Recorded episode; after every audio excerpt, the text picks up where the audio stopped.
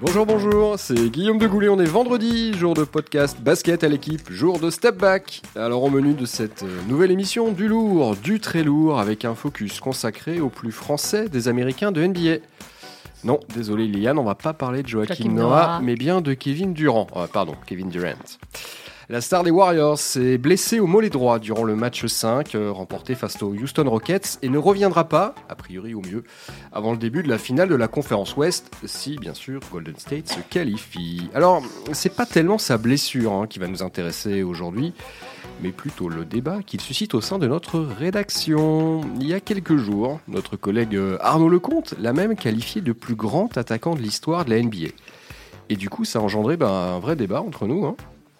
Personne n'ayant vraiment le même avis euh, sur la question. Malheureusement, Arnaud n'est pas là aujourd'hui euh, pour défendre défilé. sa thèse. Exactement, Lily, c'est sauvé. défilé. Bravo. Il met le feu et il se sauve. C'est scandaleux. Il est à Athènes précisément, Arnaud, parti sur les traces d'une autre star NBA, Yanis Antetokounmpo. Un reportage à lire très bientôt dans nos colonnes. Mais allez, pour croiser le fer en son absence, autour de moi, vous avez reconnu sa voix suave et décidée. Liliane Trévisan, bonjour. bonjour à tous, bonjour à toutes. Yann Onona qui s'est levé très tôt euh, ce matin. Salut Yann. Salut Guillaume. Et Salut à tous. Et Amaury Perdrio qui lui aussi s'est levé très tôt, mais un petit peu moins tôt quand même. Salut Amaury. Bonjour à toutes et à tous. Bon, c'est bon, vous avez les arguments, les couteaux aiguisés, les dents serrées? Ah bah, pas visiblement non. Bon, bah, Bah, On ça- est prêt à se déchirer. si, si, ça va, mais ça se voit pas trop à, à l'antenne, quoi. Voilà. Voilà, vous savez tout. Alors on prend une grande inspiration. On se demande deux secondes si Durant va vraiment rejoindre les Knicks la saison prochaine. Et on y va. 3, 2, 1. Début du KD Game.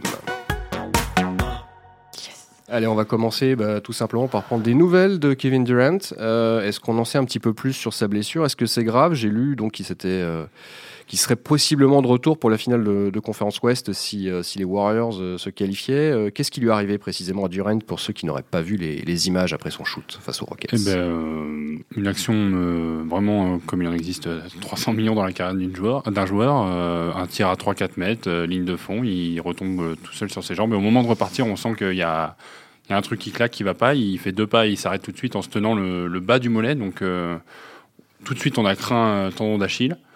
Et euh, il rentre au vestiaire en, boitant très très très bas, euh, pose à peine le pied et il a fallu euh, de longues minutes pour déjà écarter la grave blessure. Et ensuite, les Warriors ont communiqué plus tard dans la journée pour, annoncer une élongation du mollet droit. Alors après, est-ce qu'ils jouent un peu la montre? C'est plus grave que ça, ne le serait. Et, ils essayent de, jouer là-dessus et en espérant un retour pour les finales de conf. Voilà, c'est des blessures qui peuvent prendre une à 3-4 semaines selon la, la gravité de l'élongation. Donc, mystère. Ma question va peut-être vous sembler un peu bizarre, mais est-ce que c'est un, vrai coup dur pour les Warriors? On rappelle qu'entre 2014 et, et 2016, euh, Kevin Durant n'était pas euh, avec eux. Euh, c'est un, un coup dur parce que Kevin Durant euh, est qui il est, à savoir un, énorme scoreur. Il pèse encore cette année 26 points par match.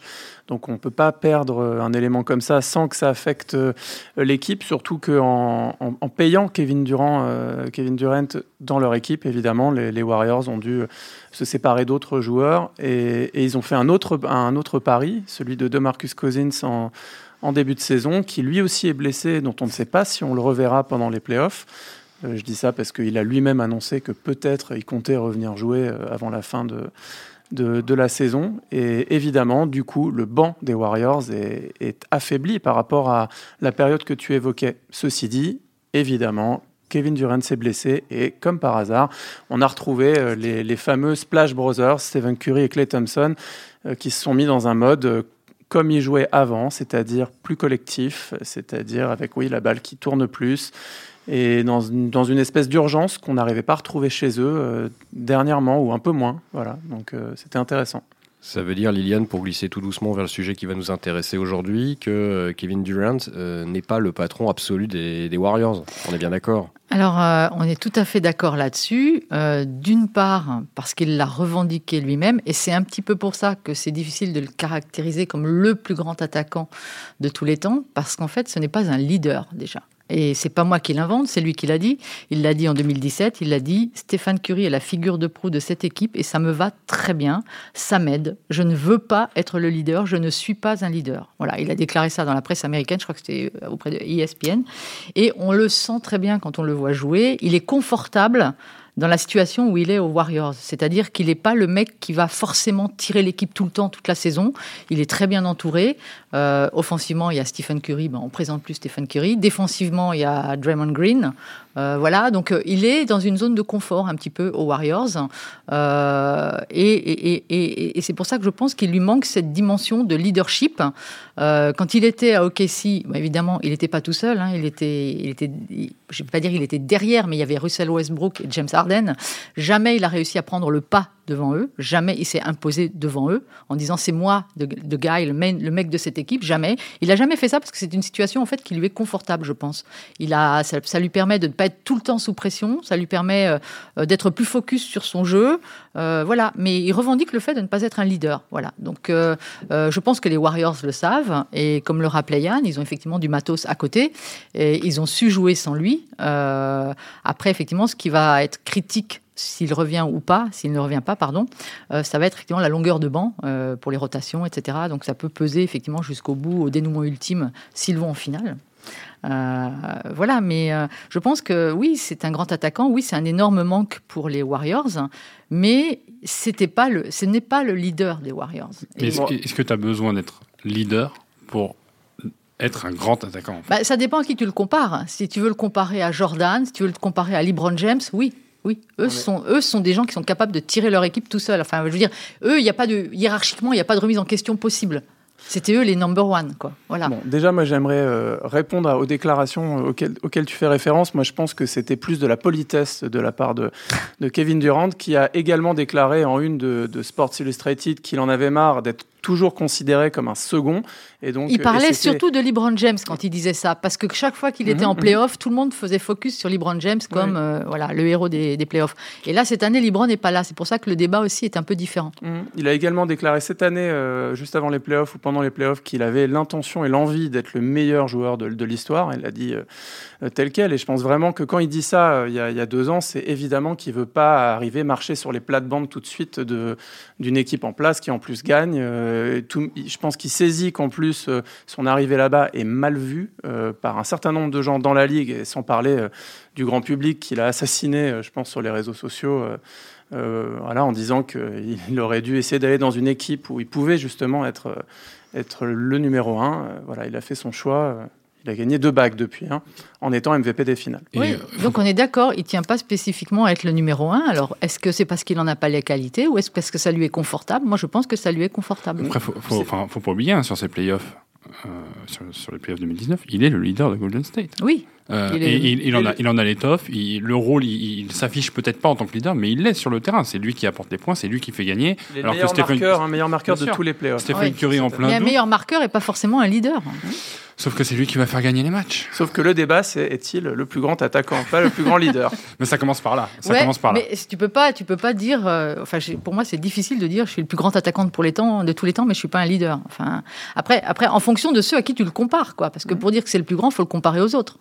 Alors on va pouvoir justement le comparer. Euh, Kevin Durant, il a 30 ans, il a presque marqué, dis presque, il lui manque euh, quelques quelques poussières, 23 000 points en carrière, saison régulière seulement, bien sûr, vous savez comment ça marche euh, aux États-Unis. Il est 31e meilleur marqueur de l'histoire pour l'instant, et visiblement, la saison prochaine, il devrait grimper de 5 ou 6 places en fonction de sa, moyenne de points.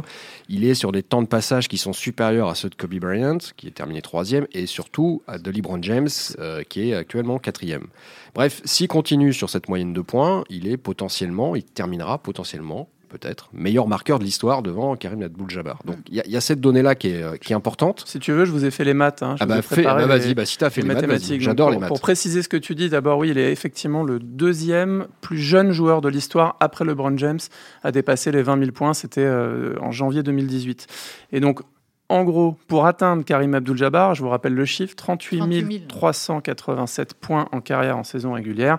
Euh, je vous ai fait trois scénarios. Si KD joue encore cette saison, on rappelle qu'il a 30 ans, donc euh, que ça va être de plus en plus exigeant, mais que c'est pas impossible. S'il jouait cette saison, il faudrait qu'il marque 27 points par match. Je parle sans blessure, ce qui est donc improbable. Donc il faut peut-être prévoir à chaque fois un scénario avec une saison de plus. S'il jouait 8 saisons, il faudrait qu'il soit à 23,5 points par match, ce qui paraît tout à fait raisonnable euh, vu ses qualités de scoreur. Hein. Il est à 27 points par match en carrière. Donc ça inclurait une, petite baisse de régime euh, sur ces dernières années.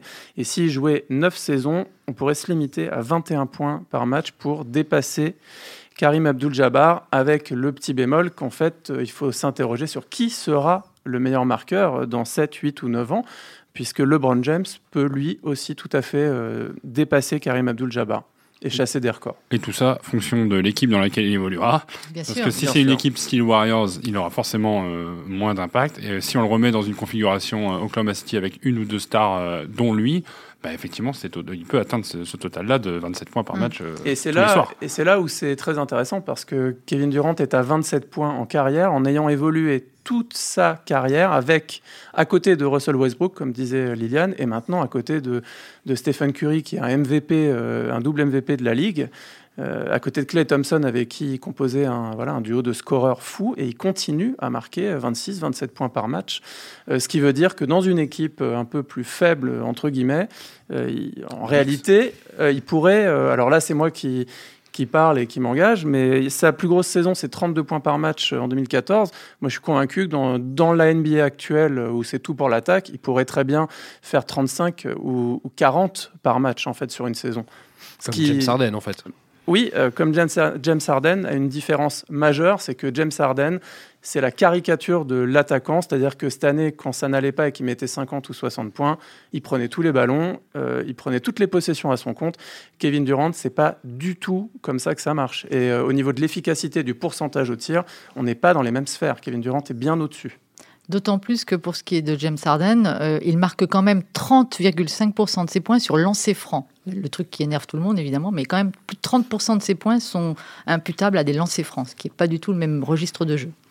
Justement, on va en parler un petit peu euh, de son registre de jeu à Kevin Durant. Comment vous le qualifieriez? C'est vrai que quand on le voit jouer, il y a... c'est peut-être aussi pour ça que Carnot euh, a lancé ce, débat, relayé aussi par, par Gaëtan euh, Scherer. il y a un côté facile avec lui, esthétique, magnétique. C'est cette vitesse, ses appuis.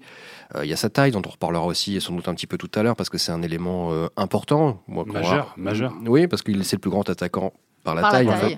c'est exactement C'est le plus haut. c'est le plus haut, voilà. Euh, mais voilà, est-ce qu'on, comment est-ce que vous qualifieriez cette, euh, cet attaquant, justement, voilà?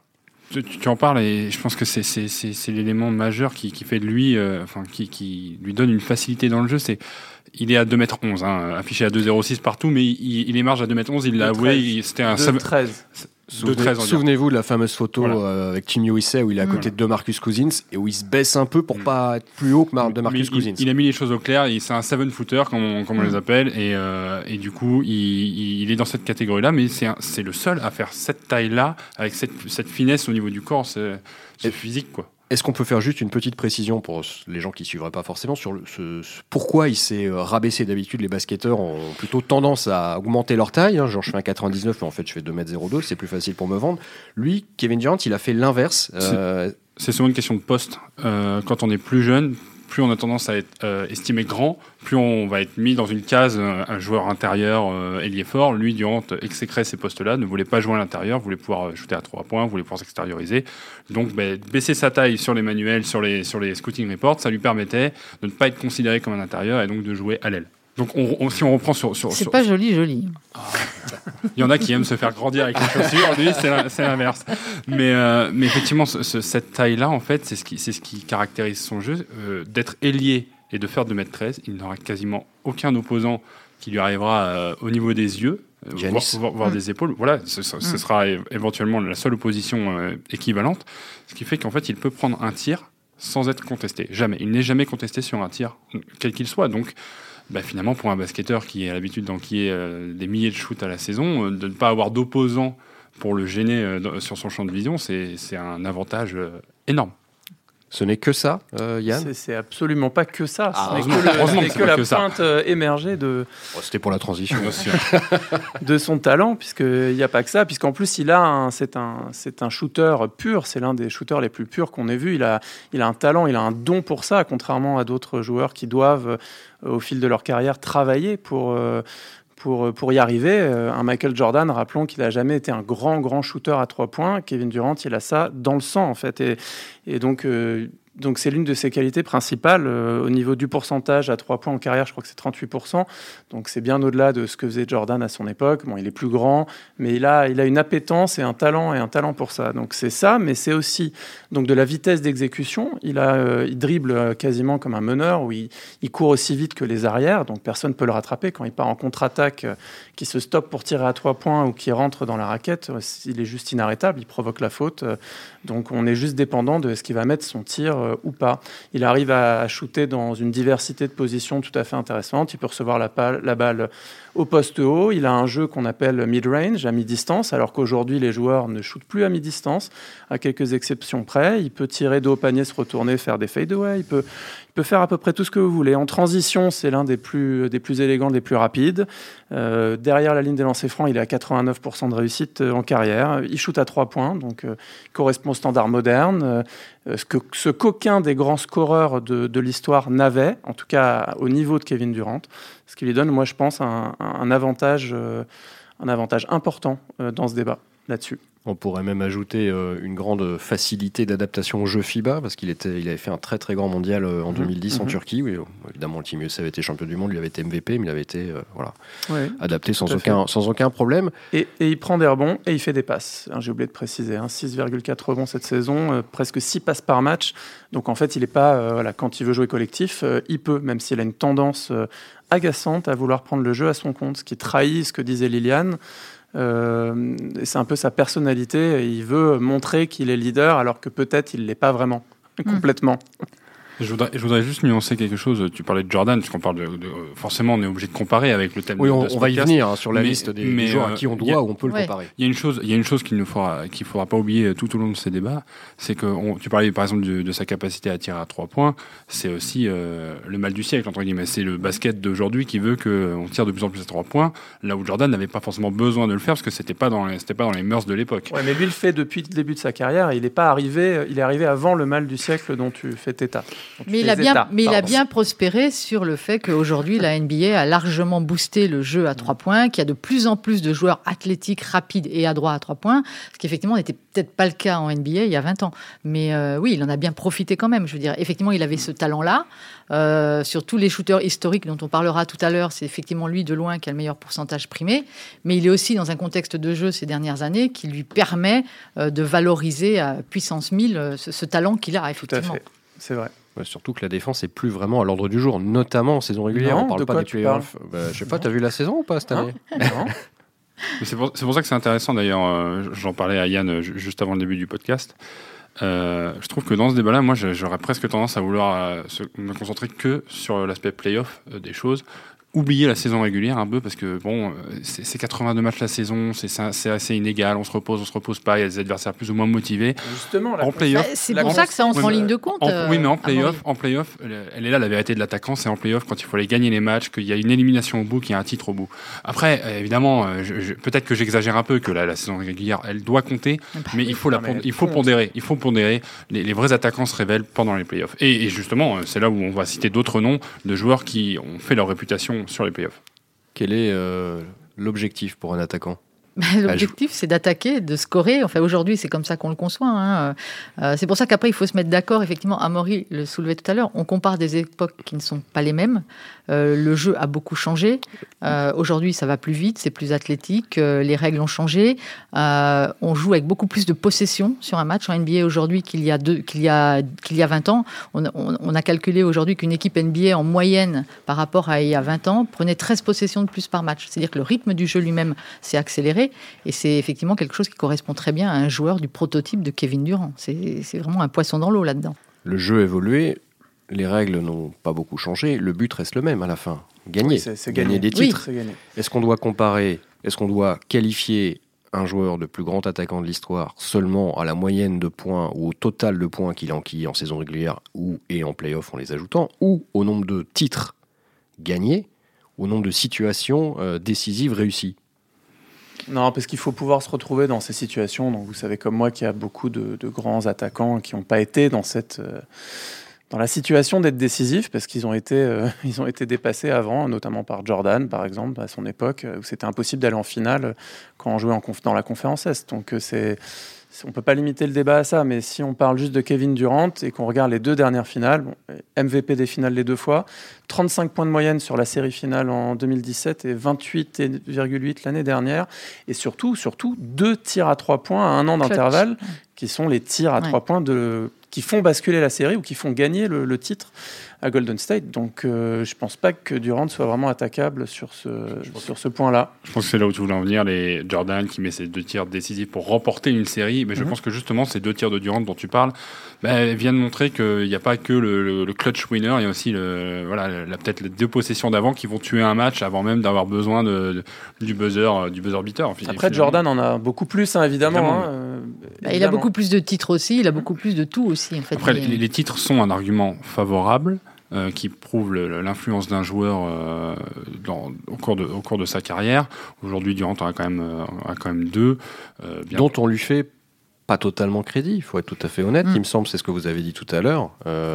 ici, il faisait gagner l'Enix, on lui donnerait totalement crédit, et même peut-être fois deux, hein, tellement la franchise est, est décrépite. mais là, il joue. il n'a pas gagné la finale avec OKC contre LeBron James. N'est-ce pas? Il a pris 4-0, si j'ai bonne. Euh, Absolument. Non, non, non 4-1. Pardon, excuse-moi. Le, coup de balai n'était pas total, autant pour moi. Euh, et là, Warriors, euh, il rejoint une équipe qui est déjà championne. Il jouait, il jouait face au Big Three hein, quand même. Hein. Il jouait face à LeBron James, Dwayne Wade et, Chris Bosh. Donc, lui, il découvrait la finale. c'était un peu. Voilà, c'était le début. C'est un peu délicat.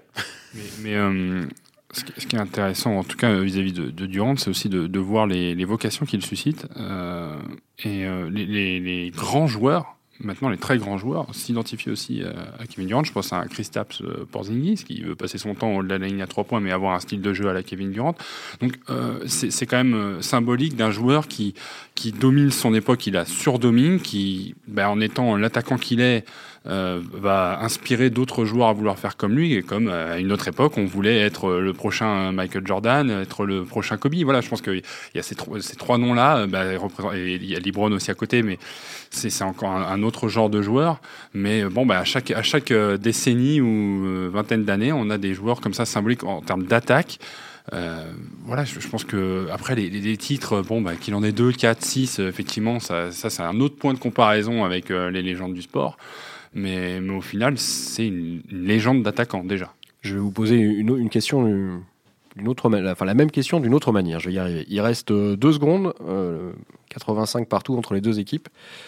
Euh, à qui vous filez la gonfle pour le dernier shoot? Bah, probablement à Durant parce qu'il prendra un 3 points. Attends, on parle toute époque confondue. Toute, époque confondue, toute, équipe, toute époque. Ah non, il n'y a, aucun doute en fait là-dessus. Il n'y a aucun doute. Hein. Moi, je fais de la balle à Michael. Hein. Je crois que voilà. Moi, hein. je, oui, je préfère Michael, oui. ah, c'est intéressant.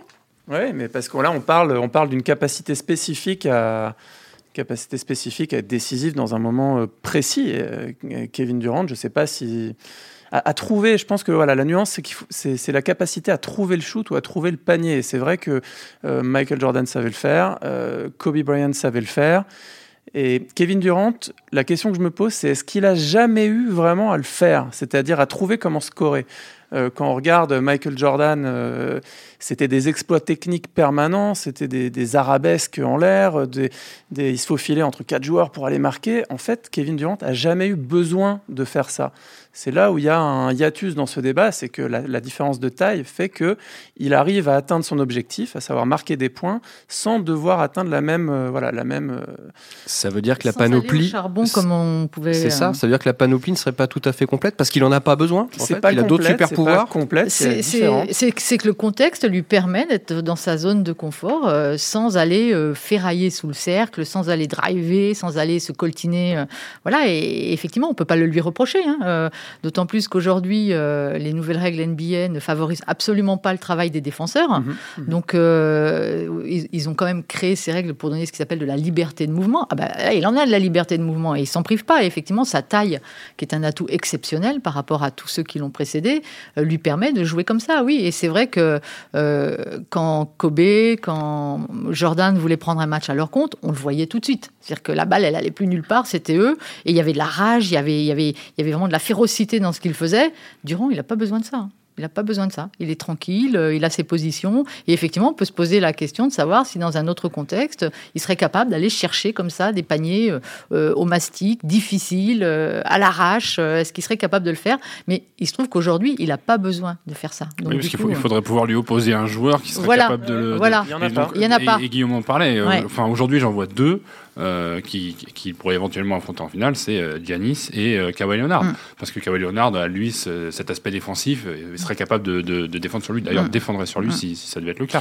D'ailleurs, rappelons, que Kevin Durant est un très grand défenseur, même si c'est pas le débat aujourd'hui. Bah, mais, je, mais sais un pas. petit bonus. Hein. Je sais pas, parce qu'on le compare à Jordan, ok? Est-ce qu'un grand attaquant doit être totalement... Donc il n'est qu'un grand attaquant, c'est-à-dire qu'on ne tient pas compte du tout de ce qu'il est capable de produire en défense? Euh, parce que, la défense fait partie de l'attaque pour moi, surtout dans un jeu en transition, etc. Pour moi aussi. De, et donc, hmm, Durant a progressé là-dessus. Tout le monde est d'accord. Hein. Il est capable d'avoir des séquences de défense. il a toujours euh, été très fort défenseur. C'était pas l'avis général jusqu'à hmm. il y a quelques années, mais c'est vrai qu'aujourd'hui, tout le monde lui donne quitus en disant il a vachement progressé défensivement. Il est capable d'aller euh, emmerder un, un, scoreur adverse. Il est capable d'avoir des séquences d'intensité défensive. Euh, mais, mais, si on veut le comparer à Jordan, on est tous d'accord. Jordan, c'est un super grand attaquant. Enfin, je veux dire, personne ne va dire le contraire. Mhm. Jordan, c'est quand même neuf fois All-Star défensive, dans la All-Team défensive, et un trophée de défenseur de l'année. Le jour où Durant aura un trophée de défenseur de l'année, peut-être que ça donnera plus de relief à son côté d'attaquant. Ben voilà, voilà. voilà. on peut, on peut poser la question. on peut poser la question. La défense fait partie de l'attaque. Bien oui, tu viens de le dire. Oui, mais oui, mais l'attaque, c'est l'attaque. La capacité à marquer des points, c'est autre chose. Là, on parle de critères objectifs de qui est le, meilleur attaquant de, dans l'histoire. Pas, ça en fait partie. C'est un petit bonus. Voilà, ça fait c'est 5% de la note, quoi. Si Quel joueur a marqué 100 points dans un match? Quel joueur? Euh, bah, Chamberlain. Quel joueur a marqué 81 points dans un match? Kobe Bryant. C'est quoi le maximum de Kevin Durant? 61. C'est ça. Ouais. Il y a un peu de taf encore, non? Non, euh, quand je dis ça, c'est une manière humoristique et provocatrice, mais est-ce que pour être comparé euh, à Jordan, à Chamberlain, à Kobe, peut-être qu'on en citera d'autres tout à l'heure aussi, mhm. est-ce qu'il n'y a pas besoin aussi à un moment de marquer véritablement les esprits avec soit une milestone, une marque, euh, un chiffre. Euh, ouais, mais Devin Booker dans ce cas-là. C'est ça, il y a Devin euh, Booker, c'est le contre-exemple parfait. C'est le gamin qui, est dans une franchise où il va mettre 70 points et puis finalement, est-ce est que dans 10 ans on parlera de lui comme le meilleur attaquant encore qui c'était. Sauf que, certes, sauf que Devin Booker est au début de sa carrière et que Durant, il a déjà 30 ans et on l'a dit tout à l'heure, il est déjà dans le top 30 en gros des meilleurs scoreurs de l'histoire de l'NBA et on a l'impression qu'il fait presque ça, j'ai envie de dire en je mets des guillemets, parce que je vais me faire taper dessus, mais en loose day, c'est-à-dire que Ouais, ok, mais 35, 40 points, mais on voit pas de, on voit pas de montée de thermomètre, 4 matchs à 60 points, genre Kobe Bryant ou, Jordan qui, voilà, il se dit tiens, bah, on est Madison, tiens, moi je vais en fait 55, ça va, ça va les calmer. ça manque un peu de caractère, ça manque un peu de Lily Lali, ça manque un peu de mastic. c'est à son image, c'est à son image, bien sûr. Les deux, les deux arguments auxquels on revient, si tu veux les comparer à des historiques, bah, tu parles d'histoire, donc tu parles d'époques de basket différents. Et ensuite, euh, si on revient sur la réalité actuelle, il joue dans une équipe où il n'a pas besoin de marquer 70 points dans un match. Alors est-ce que le débat est pas là finalement. Est-ce qu'il n'a pas besoin, et peut-être que ça nous fera basculer sur le, le côté actu, mais est-ce qu'il n'a pas besoin de quitter ces Warriors d'aller dans une franchise euh, moisie, genre les Knicks, euh, moisie en termes de résultats, j'entends évidemment, euh, pour la prendre sur ses épaules et montrer que ouais, il peut mettre des points, mais surtout il peut mettre des points qui font gagner, parce que c'est ça au final l'essence du sport de haut niveau. Non, c'est quand même gagner avant d'être un grand attaquant. A priori, c'est le projet. Enfin, en tout cas, c'est la rumeur qui veut ça. si, Si, il a la chance entre guillemets de gagner un troisième titre, il aura fait le tour de la question à Golden State. Plus besoin de voilà, il va, il va aller faire un peu, il va aller assouvir ses ambitions personnelles. Il pourra, il pourra, il pourra s'en donner à cœur joie et personne ne lui reprochera, je pense en plus de ça. Comme LeBron, hein, comme LeBron a fait en repartant à Cleveland et en réussissant l'impensable, voilà, de un titre à Cleveland. Est-ce que les Knicks sont à même de lui offrir ce genre de challenge? D'ailleurs, il y, a un dénominateur commun entre ces, ces, deux, ces deux choses-là, puisque Kyrie Irving fait partie des rumeurs. Euh, euh, pour euh, rejoindre New York. Et ce serait assez intéressant de voir les deux rejoindre New York, puisque les deux ont, ont, un peu cette histoire. Irving est parti de Cleveland parce qu'il était dans l'ombre de LeBron James. Il est parti pour pour euh, s'affirmer et s'accomplir en tant que leader. On a vu avec quelle réussite euh, pendant le dernier tour des playoffs contre Milwaukee. Euh, bah, ça peut être intéressant que les deux, entre guillemets, pas underdogs, mais ils ont un peu ce, voilà, cette étiquette. Là, ils pourraient, tous les deux ensemble, faire quelque chose d'aussi grand que ce qu'a fait LeBron à Cleveland, c'est rendre à, à Big Apple un peu sa grandeur qui remonte à 1973. Donc il y a du boulot. Quand il joue, Durant, on est d'accord, il y a un côté euh, magnétique, esthétique, on en parlait tout à l'heure, qui est fluide, Mhm. exactement, Lily, qui est extrêmement euh, impressionnant, mais qui contribue beaucoup, évidemment, à, comment dire, à, à entretenir ce débat. Mais est-ce que lui n'a pas, on en a parlé aussi un petit peu tout à l'heure au début de l'émission, mais est-ce qu'il n'a pas besoin de s'affirmer davantage, avoir des prises de position, des prises de parole, des choses qui sortent un peu de l'ordinaire, qui cassent cette espèce de, de moule très, j'ai envie de dire, très soft ou très, euh, très neutre finalement? Est-ce qu'il n'est pas ça? Est-ce qu'il n'est pas trop neutre, Bah, Kevin Durant? Pas si soft, euh, si je me trompe pas, cette année, euh, on l'a senti un peu plus énervé, un peu plus friable mentalement que d'habitude. Il, avait l'air de, de sortir un peu de ses gonds sur certains matchs, de, de s'énerver, de prendre des techniques. Euh, des choses qu'on ne voyait pas faire si souvent que ça. euh, donc, euh, Mais Bah, ça l'agace, hein, ça bah ouais, l'agace ouais, qu'on le traite d'être soft. hein. je pense qu'il a du Et- caractère, et- mais et il- objectivement, non, quand on regarde ses matchs et qu'on l'observe, il n'est pas, il est pas soft. hein. Moi, je trouve pas, je trouve pas soft. hein. Il accepte le contact. Je trouve qu'il défend. Je trouve qu'il se met. Non, non, non. Moi, je suis pas tellement d'accord avec cette euh, cette critique-là. Mais après, oui. Bah, est-ce qu'il ça l'a pourtant de- suivi très longtemps. hein. Oui. Déjà, au Casey, euh, il traînait mais cette réputation de joueur un peu soft, un peu mais trop, trop beau, trop beau, voilà, oui. trop beau, trop Ouais. poli, trop facile. euh, voilà. Et effectivement, ça, ça, ça lui a toujours porté un petit peu préjudice, de manière euh, probablement un peu injuste, hein, parce qu'effectivement, c'est son style, il est comme ça, il est facile. On va pas reprocher à quelqu'un d'être doué et facile et, mhm, et d'avoir mhm. du talent, mais c'est vrai que ça l'a un petit peu desservi. Et, euh, et quand j'étais allé le voir à Oklahoma City, euh, c'était sa dernière année, tous les journalistes d'Oklahoma City me disaient euh, il cultive une image de gendre idéal. Voilà, il, il fait pas un pas de travers, pas un mot de travers. pour nous, c'est top, hein, mais il disait euh, bon, parfois on s'ennuie un peu, quoi, parce que quand on fait des interviews, bah, c'est toujours les mêmes euh, éléments de langage qui reviennent. Il n'y a pas un poil qui dépasse. C'est vrai, on se souvient pas d'une interview Voilà. forte hein, de, de Voilà. Kevin Durant. Bah non, on en a fait deux dans le journal, hein, Ouais. euh, et à chaque fois c'était un, on va pas Bon, dire un, mo- il- un moment de déception, on va pas exagérer, Mm. mais c'était assez plat, effectivement. C'est pour ça que je dis Mm. le côté Sauf qu'à à l'époque, il a- il- je crois qu'il nous, a- il nous avait déjà dit, euh, Yann Soudé, euh, qui travaillait euh, au basket à l'époque, s'en souviendra, je crois qu'il nous avait affirmé qu'il se considérait déjà à l'époque comme le meilleur joueur du monde. Mm.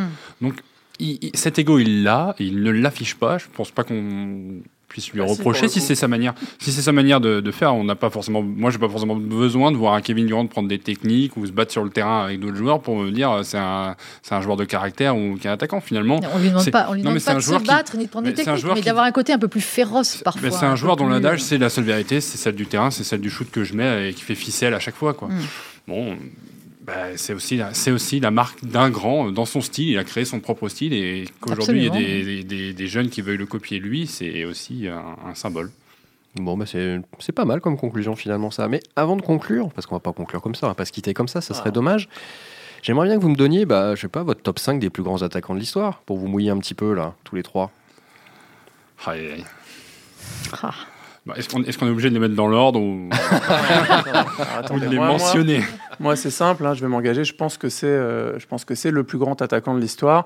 Euh, après, ça dépend de, de quels critères, euh, quels critères on observe, pardon. Mais je pense qu'il y a deux choses qui sont euh, inattaquables. C'est, euh, la régularité et l'efficacité. En régularité, euh, il est intouchable. Il est à 27 points, euh, 27 points de moyenne en carrière. Et je vais vous dire les, les six seuls, les six joueurs, les seuls joueurs à être euh, à ce niveau-là, c'est Elgin Baylor, Will Chamberlain, je les mets de- dans le désordre, hein, Jerry West, Michael Jordan et LeBron James.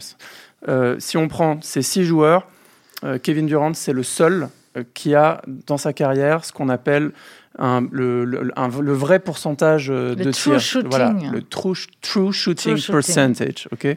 Donc c'est une statistique pour expliquer en 5 secondes qui permet de, qui combine tout- tous les résultats au lancer franc à 2 points, à 3 points et qui sort un chiffre qui est à, à peu près fidèle selon les statisticiens américains à la réalité. Kevin Durant, c'est est le seul qui est au-dessus de 60%. Et le deuxième, c'est LeBron James qui est à 58%, c'est-à-dire. Non, moi j'ai Abdul Jabbar à derrière. 59,2% en carrière. Oui, oui, mais alors là, je parlais des, des, des joueurs à Ah, les 27 points, contemporains des 20 à 27 points de moyenne en carrière. Attention là. Le bonheur des stats à l'américaine. ouais, ouais. Et Alors, Ah, qui mais- est le plus efficace entre la deuxième et la troisième minute euh, quand il y a du vent dans la salle là C'est un peu Non, mais ça, oui. pour, répondre à, pour répondre à ta question, euh, si on en- moi je préfère mentionner cinq joueurs parce que c'est cinq époques euh, différentes. Donc, bah, Vas-y, vas-y, C'est une manière de se mouiller, mais pas trop. Mais voilà. Donc on, on va, on va garder Durant, on va garder Jordan. Je pense que euh, après, voilà, c'est une question d'époque, mais ça m'a marqué. Je pense que LeBron James est un, un- un formidable attaquant, Kobe Bryant. Et euh, pour le côté historique, historique, parce qu'on on, on ne peut pas, on ne peut pas avoir marqué la NBA comme ça sans qu'on s'en souvienne. Will Chamberlain euh, en fera partie. Moi, je. Toi, tu vas voter Jordan, je sais. Je reste sur Jordan. Mais oui, parce qu'il a fait ce qu'il a fait à une époque où les défenses étaient extrêmement rudes, voire physiques, voire plus que ça, même, euh, dans un contexte qui est absolument pas celui d'aujourd'hui. Donc, il a réussi à arracher tout ça pendant des années, dans un contexte défensif. Écoutez, souvenez-vous hein, des, Pistons, des Knicks et tout ça, où c'était l'enfer quand même quand on était un attaquant. Aujourd'hui, c'est pas l'enfer pour les attaquants, c'est l'enfer pour les défenseurs en NBA. Donc, pour moi, ça relativise. Donc, évidemment, Jordan. Je mettrais Libron derrière. Pas pourquoi Parce que c'est un grand attaquant et c'est aussi quelqu'un qui crée pour les autres. Et je pense qu'un grand attaquant, c'est aussi quelqu'un qui a le sens de la passe et qui sait faire marquer des points aux autres. Et, en ce domaine-là, Libron est supérieur à Kevin Durant. Il a vraiment une vision du jeu, il a un sens de la passe que n'a pas encore Durant. Après, vous allez me dire, je chipote, euh, un attaquant, il score, il ne fait pas de passe. Non, pour moi, c'est vraiment un élément du jeu, d'attaque de son équipe et de son registre personnel à lui. Donc j'aurais euh, Jordan, donc Libron, ensuite Durand, parce qu'effectivement ce qu'il fait là, c'est cette impression de facilité qu'il dégage et qui fait d'ailleurs débat est, quand même assez extraterrestre. Euh, après, euh, après, euh, je, je, ouais, je mettrais Kobe Bryant avec un côté un peu affectif, parce que c'était quand même un boulimique de la possession. et j'ai trouvé une stat à rigolote parce qu'en en fait, il y a dans l'histoire de la NBA seulement trois joueurs qui ont pris plus de 40 shoots par match au moins 10 fois sur une saison. Ils sont que trois. Hein. Il y a Kobe Bryant, à qui c'est arrivé dix fois.